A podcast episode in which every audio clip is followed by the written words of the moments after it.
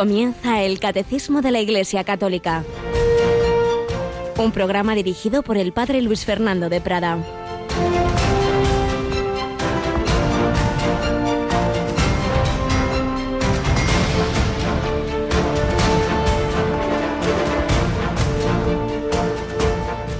Padre, yo les he dado tu palabra y el mundo los ha odiado, porque no son del mundo como tampoco yo soy del mundo. No ruego que los retires del mundo, sino que los guardes del maligno. Santifícalos en la verdad. Tu palabra es verdad. Como tú me enviaste al mundo, así yo los envío también al mundo. Y por ellos yo me santifico a mí mismo, para que también ellos sean santificados en la verdad. Alabados sean Jesús, María y José. Muy buenos días, queridísima familia de Radio María. Feliz jueves del mes del corazón de Jesús, jueves fiesta de Jesucristo sumo y eterno sacerdote y memoria también de San Antonio de Padua. Esta fiesta de Jesucristo sumo y eterno sacerdote celebramos siempre el jueves siguiente a la solemnidad de Pentecostés, una fiesta que tuvo su origen precisamente en España porque Monseñor García La Higuera, santo obispo en proceso de canonización, junto con una religiosa, fundaban las Oblatas de Cristo sacerdote. Don José María tenía siempre en su corazón esa intención de la santidad de los sacerdotes, esa mirada a Jesucristo, sobre todo bajo esa perspectiva. Y al final, pues se instituyó esta fiesta de Cristo sumo y eterno sacerdote. Hemos ido viendo cómo en Jesucristo se, se unen tantas perspectivas. Él es profeta, rey, camino, verdad, pastor, vida y sumo y eterno sacerdote. Pero hoy nos fijamos también en que el Señor Jesús, por un lado, hemos explicado otros días, nos ha dado a participar el sacerdocio común de los fieles a todo cristiano, a todo bautizado, pero también ha escogido a algunos hombres para hacer presente de manera muy particular su vida, su gracia, hacerle presente en la Eucaristía, hacer presente su sacrificio, hacer presente su perdón. Por eso hoy es un día para que recéis por nosotros, los sacerdotes, de una manera muy especial, como el propio Jesús oraba al Padre, no te ruego que los quites del mundo, pero sí que los guardes del maligno, santifícalos en la verdad, como tú me enviaste, así los envío yo también al mundo. Te ruego por ellos, que son tuyos. El mundo los ha odiado como me ha odiado a mí. Pues sí, hacer presente a Jesucristo implica lo mismo que pasó con Jesús. Unos le seguían, le, le, hacían caso, le amaban y otros le odiaban y lo mataban. Pues también así pasa con el cristiano y particularmente con el sacerdote. Jesucristo, sumo y eterno sacerdote, nos acompaña Cristina Rubio, que tiene devoción a esta vocación y que nos quiere a todos los sacerdotes, ¿verdad que sí, Cris? Claro que sí, es un día muy bonito para encomendar a todos los sacerdotes que el Señor ha puesto en nuestra vida, todos sea aquellos que además están pues sufriendo en muchos mm. lugares del mundo persecución y bueno, pues ayer dábamos una noticia de un nuevo asesinato en México, pues a encomendarlos y a tenerlos muy presentes en, nuestro corazón porque los les necesitamos mucho a los sacerdotes. La verdad es que con bastante frecuencia hay esas noticias. Hace poco también un misionero asesinado en otro país africano, tantos secuestrados, tantas situaciones difíciles y luego, bueno, también las noticias malas de la propia debilidad en medio de este mundo tan, tan herido. Es necesaria, en efecto, mucha oración. Bueno, pues fijaos que terminábamos el domingo pasado con Pentecostés, el tiempo pascual, pero eh, la liturgia nos ofrece una especie de prolongación de, de ese tiempo extraordinario con fiestas extraordinarias. El jueves siguiente a Pentecostés, hoy, esta fiesta de Cristo sumo y eterno sacerdote. El domingo siguiente a Pentecostés, la fuente de todo, la Santísima Trinidad. Luego sería el jueves siguiente, trasladado al domingo que viene, al, dentro de dos, el Corpus Christi, este Cristo que, cuya eh, resurrección hemos celebrado en Pascua, está vivo en medio de nosotros.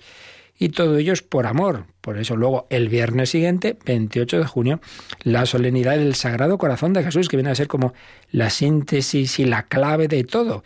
Porque si Dios se ha hecho hombre se ha nacido pobre, se ha vivido, se ha muerto, se ha resucitado, si nos envía el Espíritu Santo es por el amor que nos tiene simbolizado en ese sagrado corazón de Jesús, que en todo este mes estamos teniendo muy, muy presente, porque además el último día del mes, el último domingo, el 30 de junio, como estamos recordando, se renovará esa consagración de España al corazón de Jesús. Por eso, en Radio María, que no es una radio que solo hace oración, como algunos todavía creen, ni mucho menos, pero en la que ciertamente la oración tiene un papel fundamental, porque no deja de ser Radio María una especie de parroquia en las ondas. Lo más importante que hace una parroquia, evidentemente, es la liturgia. Luego se hacen otras muchas cosas, claro.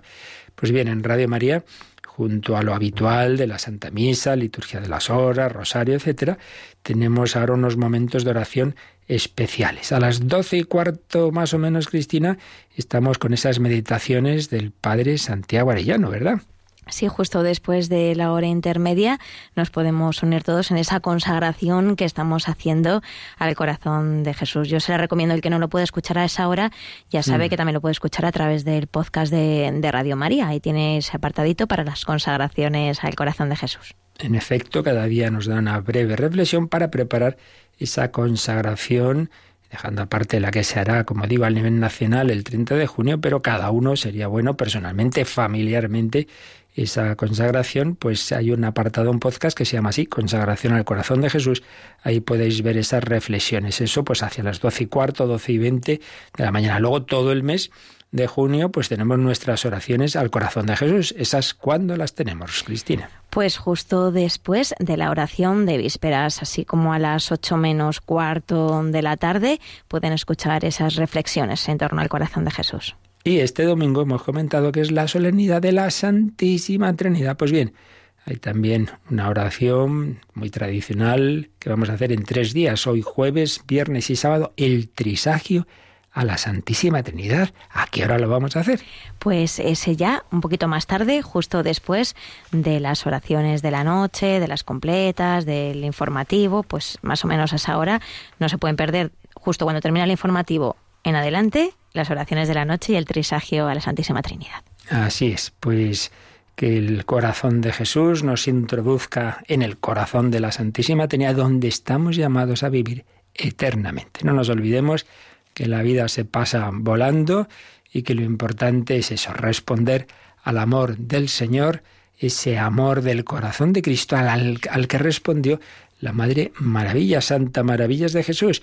Estamos tomando ahora en el inicio de nuestro programa, en la sección testimonial, pues algunos retazos de la vida de la Madre en relación con el corazón de Jesús y el Cerro de los Ángeles, precisamente puesto que estamos en este mes en el que celebramos el centenario, vamos a renovar la consagración de España en el centenario de su consagración de 1919 y en ese Cerro de los Ángeles donde el Señor inspiró a Santa Maravillas de Jesús fundar un Carmelo. Pues seguimos escuchando algo de lo que nos han escrito las mismas carmelitas descalzas, de donde está enterrada la Madre Maravillas, el convento de la Aldehuela, cerca del Cerro de los Ángeles, sobre ese deseo del corazón de Jesús de que hubiera ese Carmelo allí, en el Cerro de los Ángeles. Seguimos escuchando cómo fue esa bella historia de amor.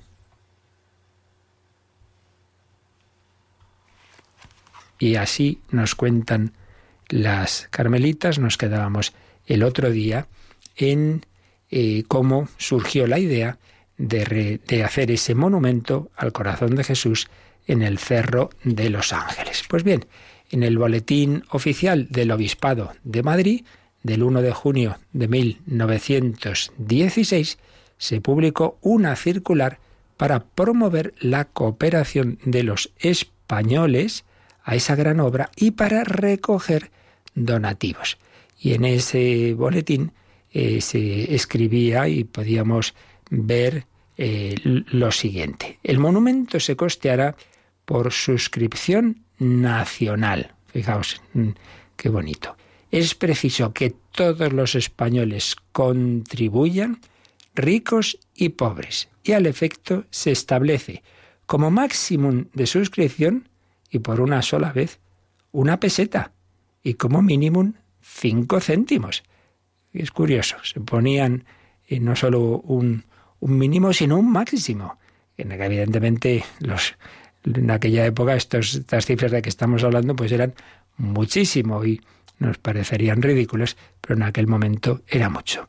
Maximum de suscripción, de esa suscripción para ese monumento, una peseta y como mínimo cinco céntimos. Sus majestades los reyes y su augusta familia decían han encabezado ya la suscripción. Todo suscriptor, al entregar su ofrenda, debe acompañar en un pequeño papel su firma. Todas las firmas encerradas en una caja de plomo se depositarán en el pedestal de la imagen. Y así comenzaba eh, esa suscripción para que hubiera ese monumento al corazón de Jesús en el Cerro de los Ángeles.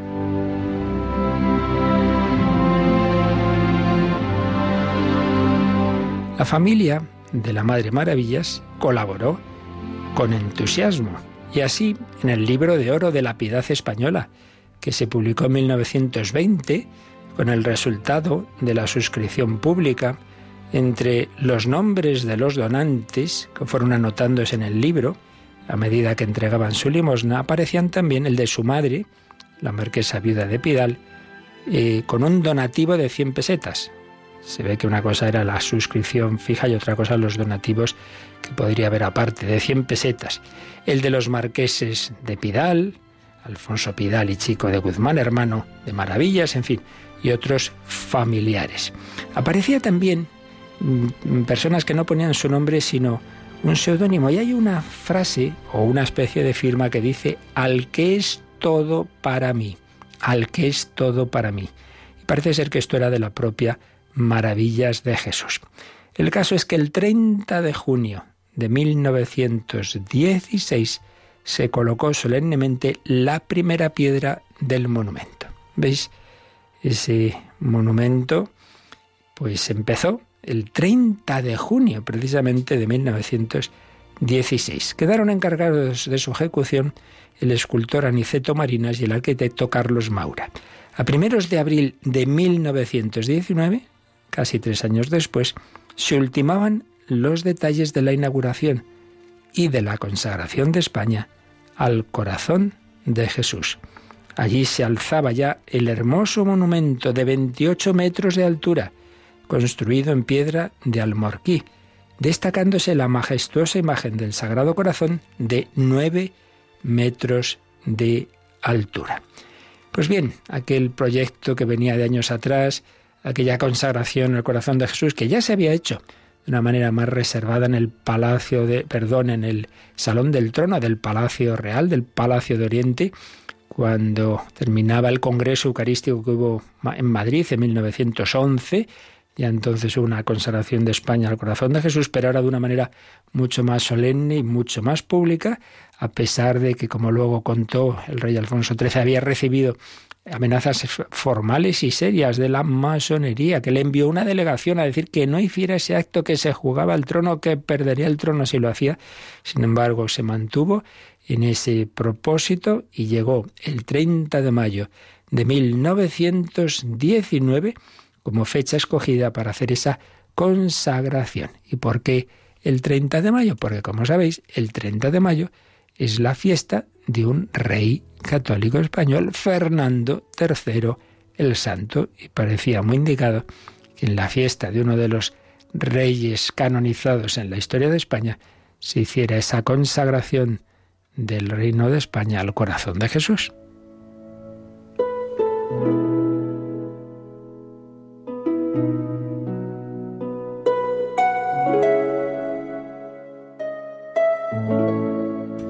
Pues sí, ese día el rey Alfonso XIII no solo es que asistiera, sino que él mismo leyó la fórmula de consagración ante el gobierno de la nación, la familia real, eh, muchos obispos e innumerables fieles que llenaban el cerro de los ángeles. 30 de mayo de 1919. España se consagraba oficialmente al corazón de Jesús. Ya lo habían hecho antes otras naciones, la primera de todas, Ecuador, la República de Ecuador, por boca de su presidente García Moreno. y ahí no se anduvieron con bromas, la masonería. Al poco tiempo, si no recuerdo mal, a los dos años de esa consagración lo asesinaron en la puerta de la catedral, así como al arzobispo que había colaborado con él. Mataban a García Moreno y sus últimas palabras era, pero Dios no muere, pero Dios no muere. Pues pidamos nosotros al corazón de Jesús esa fortaleza, esa valentía de profesar nuestra fe, aunque aquellos mismos que mataron al Señor, ese espíritu de oposición a Cristo sigue vivo y seguirá hasta el final de la historia, porque el príncipe de este mundo, porque Satanás siempre va a rechazar a Cristo, va a instigar a que lo rechacemos por cualquier medio.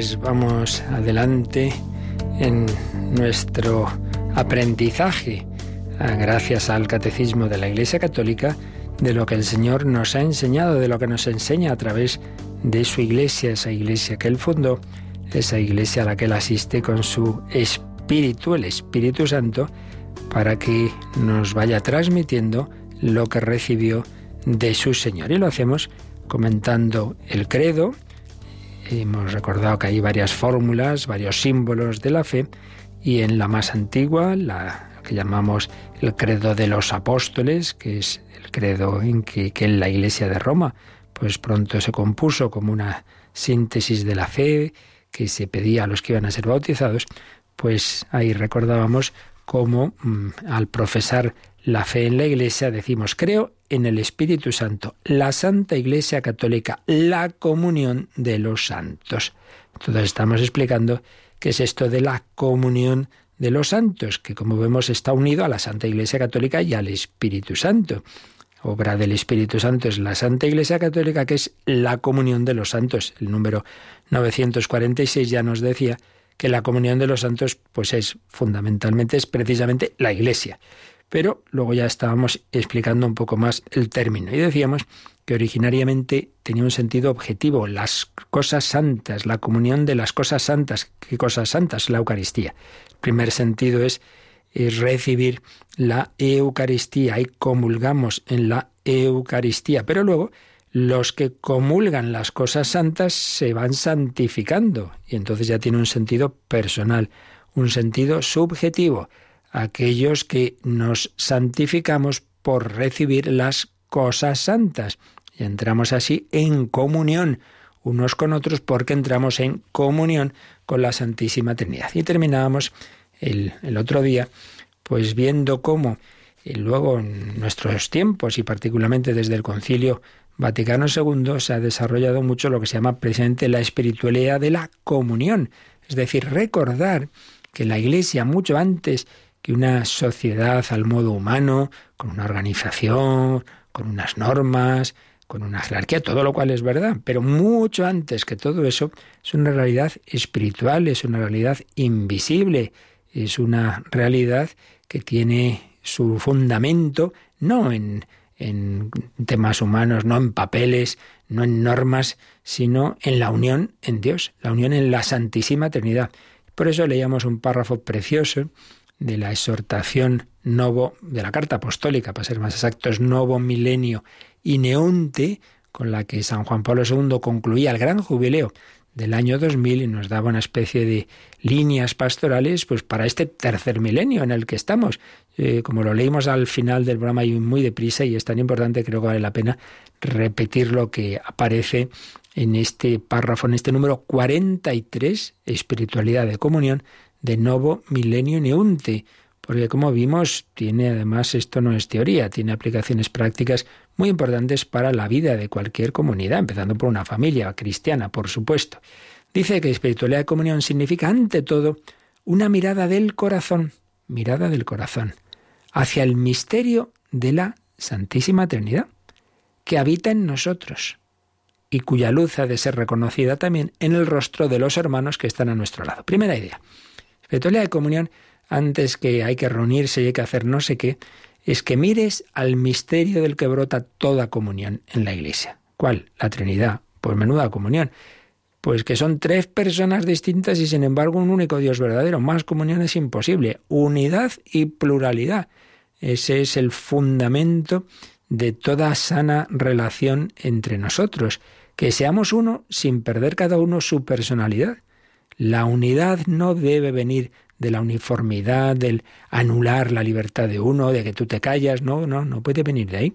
Cada uno, pues tenemos esa personalidad. El Padre no es el Hijo, ni el Padre y el Hijo son el Espíritu Santo. Son tres personas distintas, pero absolutamente uno. Bueno, pues lo que en Dios es unidad de naturaleza, en nosotros está llamado a ser unidad de amor. Es decir, que, que uno, aunque tenga su manera de ver las cosas, sepa unirse. Esto, por ejemplo, al hacer tareas apostólicas, no recuerdo quién decía aquello de más vale una obra eh, apostólica que hagamos, aunque sea imperfecta, pero en unidad, que aunque lo haga yo muy bien, pero yo solito. El Señor le gusta esa unidad, ese que seamos capaces de colaborar unos con otros.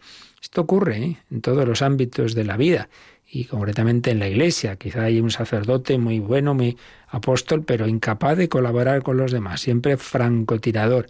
Y lo mismo ese catequista, ese, ese laico que, que, lleva no sé qué tareas apostólicas y si es estupendo, pero déjele usted solo, que, que si ya va con otros siempre hay líos. Pues hombre, hay que intentar, hay que intentar ser capaces de, de esa comunión, pero ello brota en primer lugar de una mirada interior, de que tú mires a la Trinidad, que está en ti, muy importante, inhabitación de la Santísima Trinidad, nunca estamos solos. En el alma del cristiano en gracia habitan el Padre, el Hijo y el Espíritu Santo. Que no puedas estar en la iglesia, que siempre es desde luego el sitio mejor, ante un sagrario, pero tú en tu casa, tú en tu habitación, pues cierra los ojos y, habla con, la Santísima Trinidad que tienes en tu alma. Sí, pues ese es el primer sentido de espiritualidad de comunión. Mirada a la Trinidad, pero mirada a la Trinidad presente en el otro, presente en el rostro de los hermanos y por ello, pues una mirada de fe. Segundo lugar, decía Nuevo Milenio Neunte, capacidad de sentir al hermano de fe en la unidad profunda del cuerpo místico, como uno que me pertenece. Tendemos a ver al otro, pues eso, como otro, como distinto, incluso a veces lamentablemente como adversario. Pues no puede ser, no puede ser este que tiene a lo mejor otro estilo, otro carisma, otra forma de, de ver cosas dentro de la legítima pluralidad en la Iglesia, oye, que es hermano tuyo, pues como en una familia, cada uno es cada uno, pero todos somos hermanos, tenemos los mismos padres, compartimos tantas cosas. Bueno, pues en la Iglesia somos hermanos, entonces que tú veas al otro en esa visión de fe, en la unidad profunda del cuerpo místico, oye, que somos del mismo cuerpo, por tanto míralo como uno que te pertenece, no como uno extraño a ti y mucho menos adversario. Conclusión, verle al hermano de fe en la unidad del cuerpo místico como uno que me pertenece para saber compartir sus alegrías y sufrimientos. Sus alegrías son las tuyas. No caer en el pecado capital de la envidia que me fastidia sus éxitos. Esto es triste. Vaya, les ha salido mejor a ese grupo, a ese movimiento, a esa parroquia, las cosas. Hombre, pues qué bien, si trabajamos todos para lo mismo, pues eh, y que van ahí, ha tenido fruto esa actividad pastoral, pues en vez de, de como empresas rivales que se hacen la competencia, oye, que estamos todos en lo mismo, pues en este caso ha ido mejor allí, lo importante es que esto vaya mejor para la iglesia, para las almas, eso es lo importante, para Jesucristo. Y si no lo vemos así, es que algo, algo nos falla, es que tenemos una visión pues marcada, marcada por, por el pecado que nos hace ver eso, las cosas desde la envidia, desde el egoísmo, etcétera. Verle como al como uno que me pertenece para saber compartir sus alegrías y sufrimientos, para intuir sus deseos y atender a sus necesidades.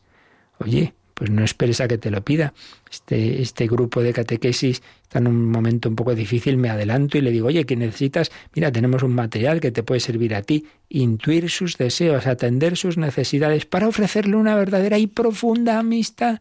No simplemente somos colegas de trabajo en la parroquia, en el movimiento, sino amigos en el Señor, amigos en el Señor.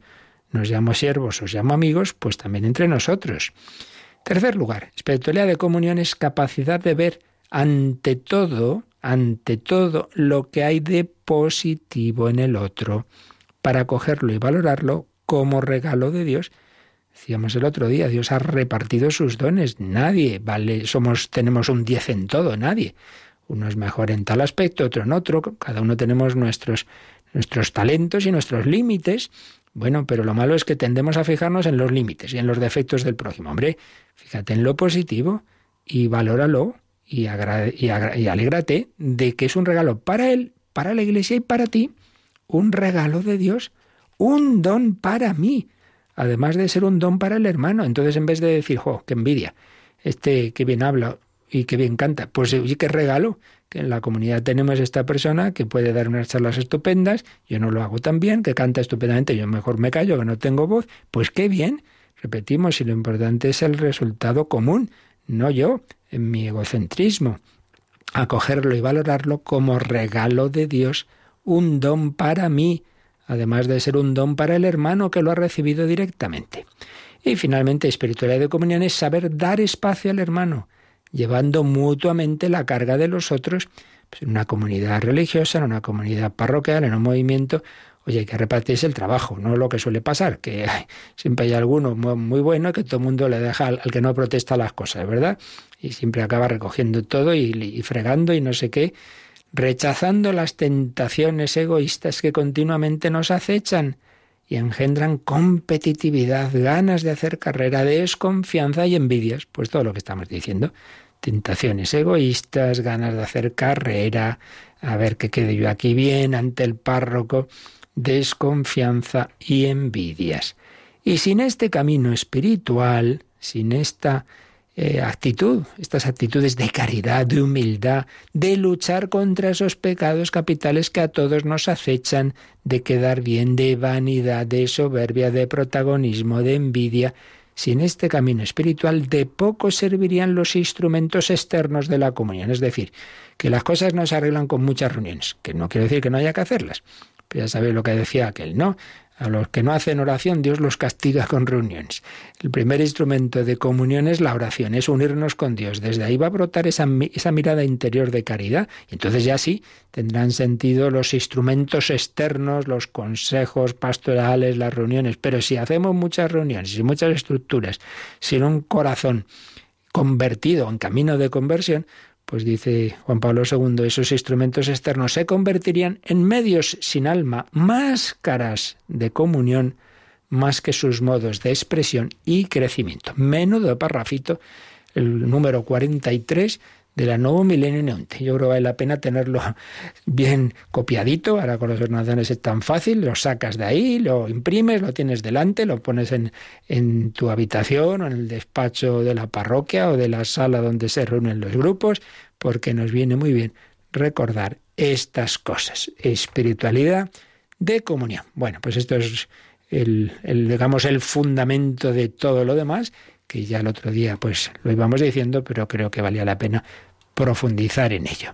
Antes de dar el paso al siguiente, el número en el que nos insiste un poquito más, nos va dando matices de lo que significa, pues vamos a invocar al Señor que nos quiere hacer a todos ese pueblo de reyes, ese pueblo sacerdotal. Jesucristo, sumo y eterno sacerdote, nos da a participar a todos los cristianos el sacerdocio común, pero hace eh, también esa elección de algunos de nosotros que le hacen presente a Él en cuanto sumo sacerdote, en cuanto cabeza del pueblo, en cuanto pastor de ese rebaño que Él quiere en comunión, un rebaño de amor, un pueblo de reyes, un pueblo sacerdotal.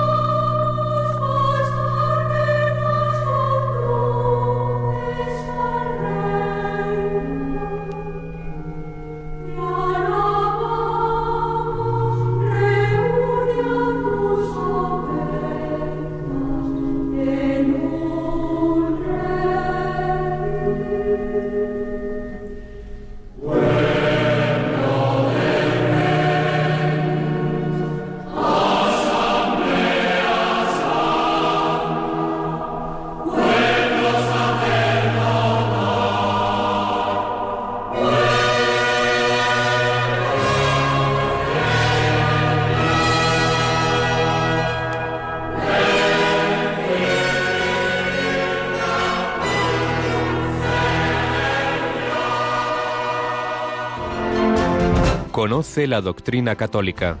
Escucha el catecismo de martes a jueves de 8 a 9 de la mañana y los sábados a la misma hora profundizamos en los temas tratados en el programa En torno al catecismo.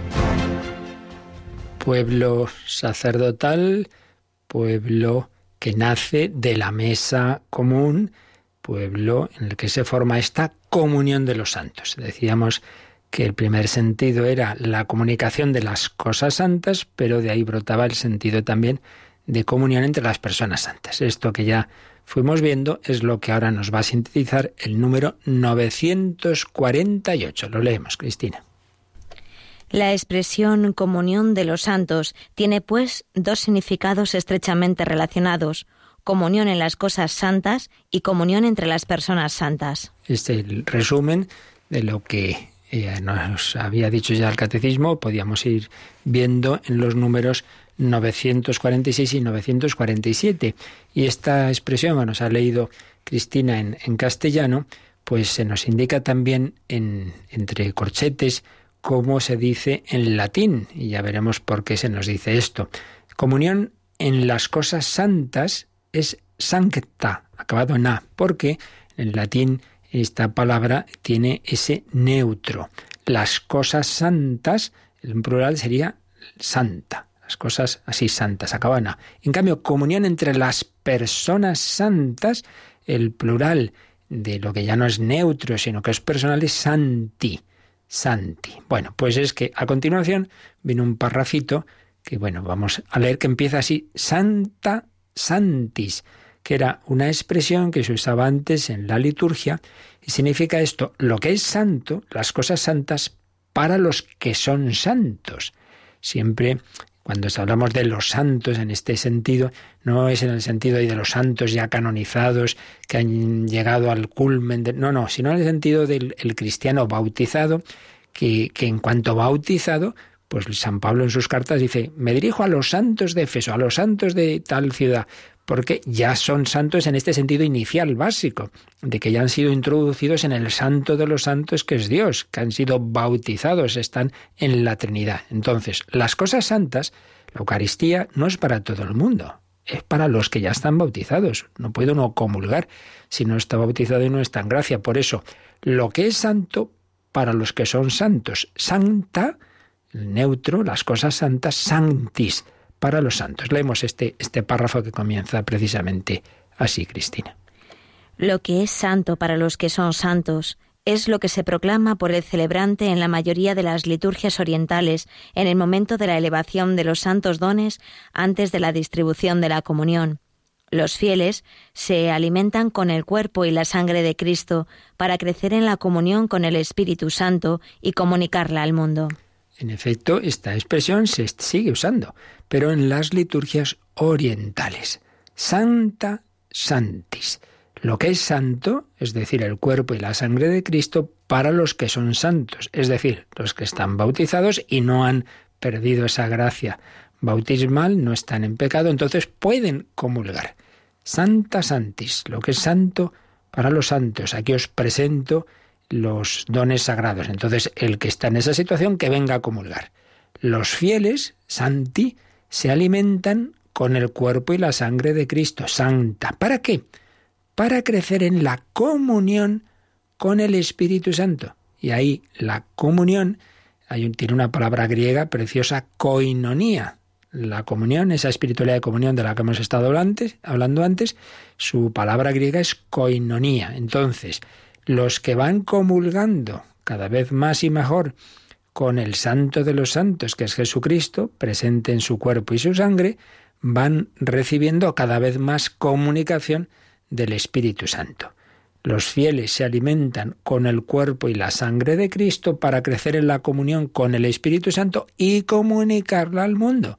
Si tú vas comulgando bien, cada vez te vas transformando más en Jesucristo y vas reflejándolo, como decía San Pablo que le pasaba a Moisés eh, cuando salía de la tienda del encuentro, el rostro lo tenía radiante, entonces dice San Pablo, pues también el cristiano se va transformando, va teniendo ¿no? una radiación así física pero, bueno, podemos decir, hay personas que realmente uno nota en sus rostros, pues esto de que la, la, cara es espejo del alma, ¿no?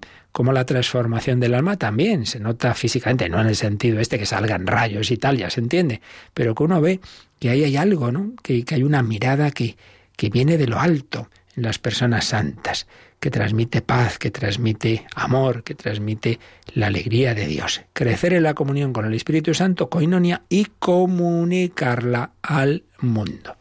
Y esa es la comunión, la comunión de las cosas santas, la comunión del cuerpo y la sangre de Cristo, nos une a nosotros y nos permite transmitir a los demás lo que ahí recibimos.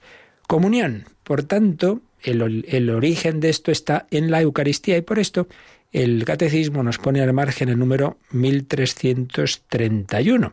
Si vamos a ese número, Cristina, vemos que está precisamente en la parte segunda del catecismo, la de la liturgia, la de los sacramentos, concretamente cuando nos habla de la Eucaristía, y entonces dentro de la Eucaristía hay distintos nombres de distintas partes y una de ellas es comunión. Y a esa parte, a esa expresión se refiere el número 1331 que podemos ahora también leer. Comunión, porque por este sacramento nos unimos a Cristo que nos hace partícipes de su cuerpo y de su sangre para formar un solo cuerpo. Se la llama también las cosas santas. Es el sentido primero de la comunión de los santos, de que habla el símbolo de los apóstoles, pan de los ángeles, pan del cielo, medicina de inmortalidad, viático veis el catecismo, pues todo está relacionado. Entonces, si aquí en esta primera parte en la que estamos ahora hablamos de la comunión de los santos, cuando lleguemos a la segunda parte, lleguemos a la Eucaristía, ahí también se va a hablar de la comunión de los santos. ¿Por qué? Porque el primer sentido, hemos dicho, de esa expresión era precisamente esa comunión de la Eucaristía y esa comunión de las cosas santas taagia, santa, taagia en griego, santa en latín, esa comunión de las cosas santas es lo que nos va haciendo santi, es decir, santos, porque al recibir al propio Jesucristo, Él nos va asimilando a Él. Dice San Agustín, nosotros comemos alimento y lo asimilamos a nosotros, pero en la Eucaristía es al revés. Es Jesucristo el que nos asimila a Él, el que nos va haciendo parecidos a Él. Si comulgamos bien, pues se tiene que ir notando al cabo del tiempo esta persona cada vez es más mansa, más humilde, más buena, porque está recibiendo a Jesucristo que lo va transformando. Es la comunión del pan de los ángeles, del pan del cielo, que es medicina de inmortalidad y que es viático para el camino, viático para el último viaje también, para la peregrinación hacia la vida eterna, donde se dará la plenitud de la comunión de los santos, donde estaremos reunidos en el banquete celestial. Pues bien, con estos tres números, 946, 947 y 948, hemos tenido la introducción eh, que nos hace el catecismo a este párrafo, a este aspecto de este artículo de fe, que de creo en la comunión de los santos. Tras esta introducción, estos tres numeritos, van a venir dos apartados. Primero, la comunión de los bienes espirituales. Entonces se va a desarrollar eh, lo que vivimos aquí en la tierra, cómo tenemos que vivir esa comunión, esa coinonía. Y luego en un segundo párrafo se va a hablar de la comunión entre la iglesia del cielo y la de la tierra, porque el siguiente paso que se dio, primero hemos dicho, era comunión de las cosas santas. Comunión de los santos se refería a la Eucaristía, a las realidades sacramentales, luego a las personas que comulgaban la Eucaristía. Pero en un siguiente momento se vio que en esa comunión, en ese banquete, no solo están los comensales de aquí, sino que están unidos de otra forma, pero unidos a ese mismo banquete, a esa liturgia celestial, los ángeles y los santos del cielo. Y por ello la comunión también mira hacia arriba no solo es comunión entre los que estamos aquí, sino también con la iglesia triunfante del cielo y la purgante. Eso será el siguiente apartado. Pero el primero en el que entramos ahora se titula La comunión de los bienes espirituales. Y este apartado empieza en el número 949, con una famosa cita que ya el otro día salía, pero que ahora vamos a, a releer dentro de este número. 949. En la comunidad primitiva de Jerusalén, los discípulos acudían asiduamente a la enseñanza de los apóstoles, a la comunión, a la fracción del pan y a las oraciones. Es esta frase que, como digo, ya citábamos el otro día, muy importante, que describe en una frase sintética la primitiva comunidad cristiana de Jerusalén. Cuando ya empiezan a convertirse los cristianos en torno a los apóstoles, entonces se describe la vida que llevaban en esta frase del libro de los Hechos de los Apóstoles, Hechos 2.42. Esos primeros cristianos, ¿qué hacían? Acudían asiduamente a la enseñanza de los apóstoles, primero. Segundo, a la comunión, a la fracción del pan. Y tercero, a las oraciones.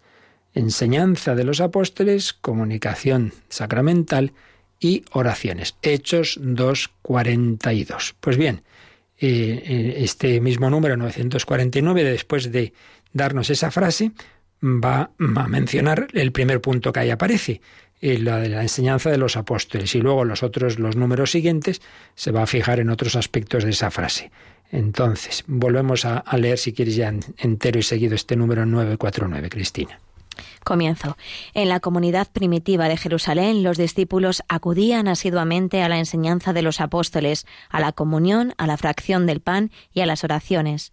La comunión en la fe, la fe de los fieles es la fe de la Iglesia recibida de los apóstoles, tesoro de vida que se enriquece cuando se comparte. Así pues, lo primero que comenta el catecismo, como hace esa frase de Hechos de los Apóstoles, es que esa reunión, esa comunicación, que se daba en la primitiva comunidad y que debe darse siempre en la Iglesia, en primer lugar parte de la comunión en la fe, porque fijaos que lo primero que dice es que los discípulos acudían asiduamente a la enseñanza de los apóstoles.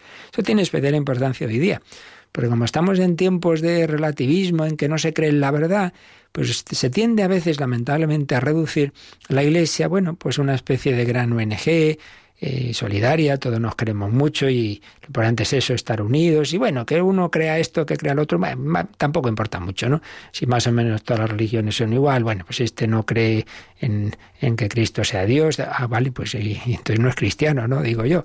No, bueno, da igual, da igual. Pues no da igual. Acudían asiduamente a la enseñanza de los apóstoles. Pero si es que el que nos puede unir es Jesucristo, que nos mete en la Trinidad, que uno no se mete por sus maravillosas ideas e intuiciones. Por eso, en primer lugar, la verdadera comunión de la que aquí estamos hablando es la comunión en la fe. Por eso, si uno rompe esa comunión de fe, si uno no cree en los dogmas de la Iglesia, se excomulga, es decir, se sale él de la comunión de la fe. Y si uno no cree que Jesucristo está presente en la Eucaristía, no puede comulgar. Por eso cuando el sacerdote da la comunión dice, el cuerpo de Cristo.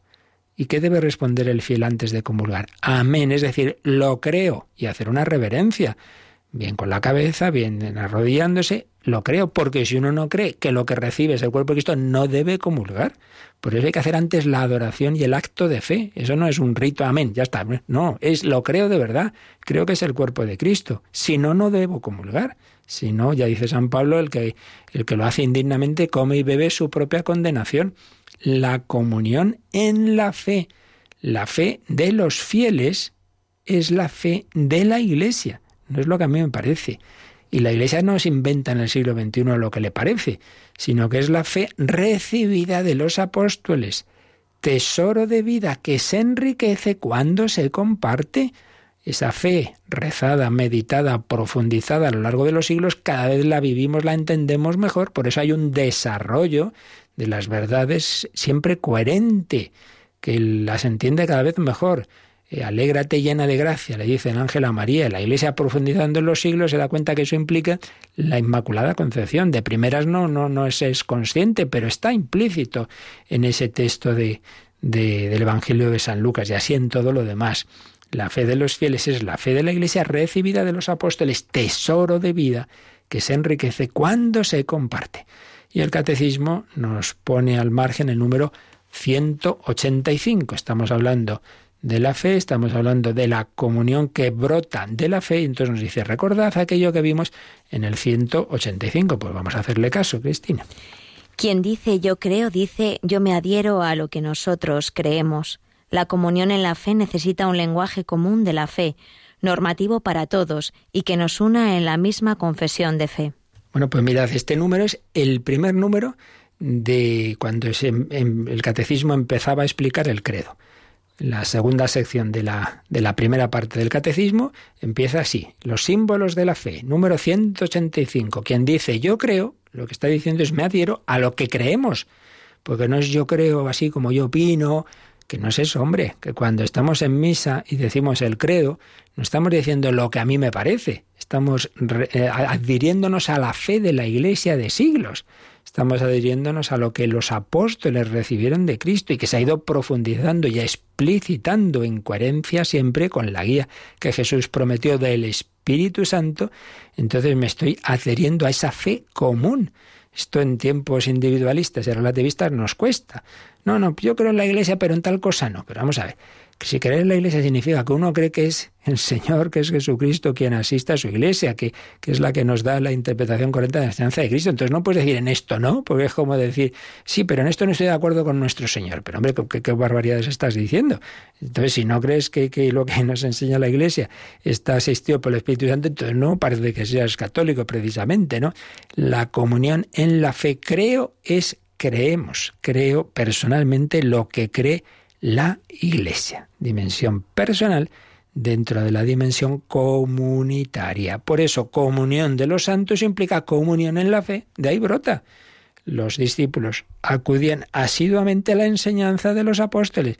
Entonces vamos a la celebración a cantar mucho, a darnos abrazos y besos, pero no tenemos la misma fe. Oiga, que esto, esto es otra cosa, eso está muy bien, ¿eh? Está muy bien hacer muchas fiestas con todo el mundo pero las celebraciones de la Iglesia parten de que compartimos la misma fe y por eso en todas las celebraciones de cierto rango litúrgico se, profesa el credo. No es así porque sí, es que ese es el fundamento, eso es lo que nos une ahí, que creemos en la Santísima Trinidad, en el Padre, en el Hijo, en el Espíritu Santo, que Dios ha hecho hombre, etcétera, etcétera, etcétera. Y si no es otra cosa. Así que la comunión de los santos parte de ahí. Bueno, seguiremos profundizando en este aspecto mm, que es simultáneamente personal y comunitario y que hoy nos cuesta más por bueno, la cultura en la que vivimos, pero que sabemos que es así, que el Señor nos ha eh, unido en esa verdad que Él nos ha revelado y que compartimos en la comunión de los santos, que es la Iglesia. Damos gracias a Dios, invocamos al Espíritu Santo y en estos últimos minutos, si tenéis alguna consulta de este u otros temas, pues ya sabéis que ahora lo podéis hacer.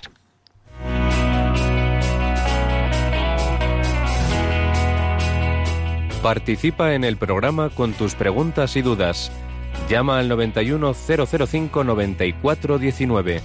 91005 9419. También puedes escribir un mail a catecismo arroba radiomaria.es. Catecismo.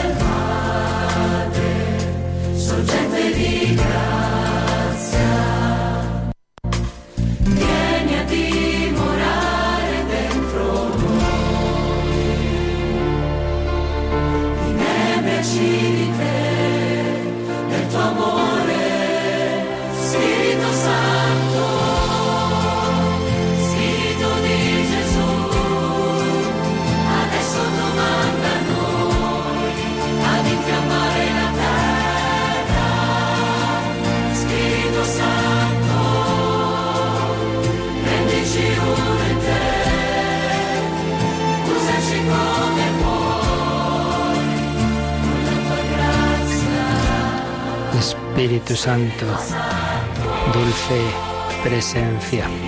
Nos escribía una oyente que quiere transmitir que está muy agradecida por la labor de Radio María, dando sentido a su vida, quitando miedos, le ayuda a encontrar soluciones a problemas que se plantean, felicita a todos los que lo hacen posible y agradece su esfuerzo que se nota mucho en la calidad de los programas y en cómo ha ido mejorando desde el principio. Bueno, pues muchísimas gracias. También Radio María es un instrumento de comunión, de comunicación.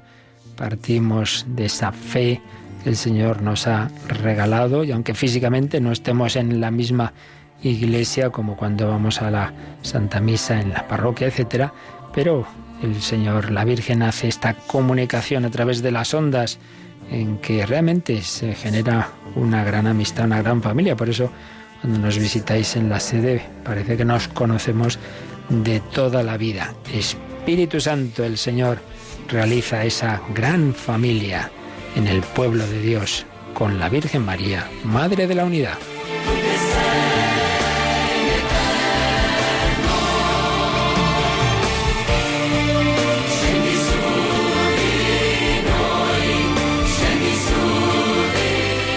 Desciende sobre nosotros, así lo pedimos en este jueves, San Antonio de Padua patrono de casi todo, el santo de todos, nos encomendamos a Él, pero pedirle especialmente hoy por los sacerdotes, Jesucristo, sumo y eterno sacerdote, sacerdote que también debe ser ese instrumento de comunión, de unidad.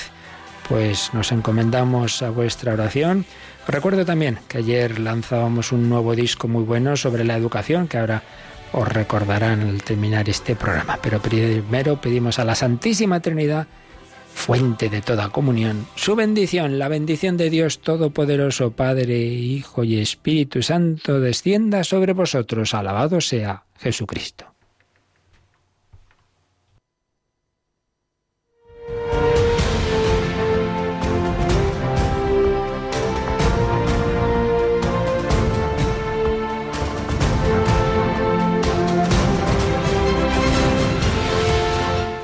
Han escuchado en Radio María el Catecismo de la Iglesia Católica. Un programa dirigido por el Padre Luis Fernando de Prada.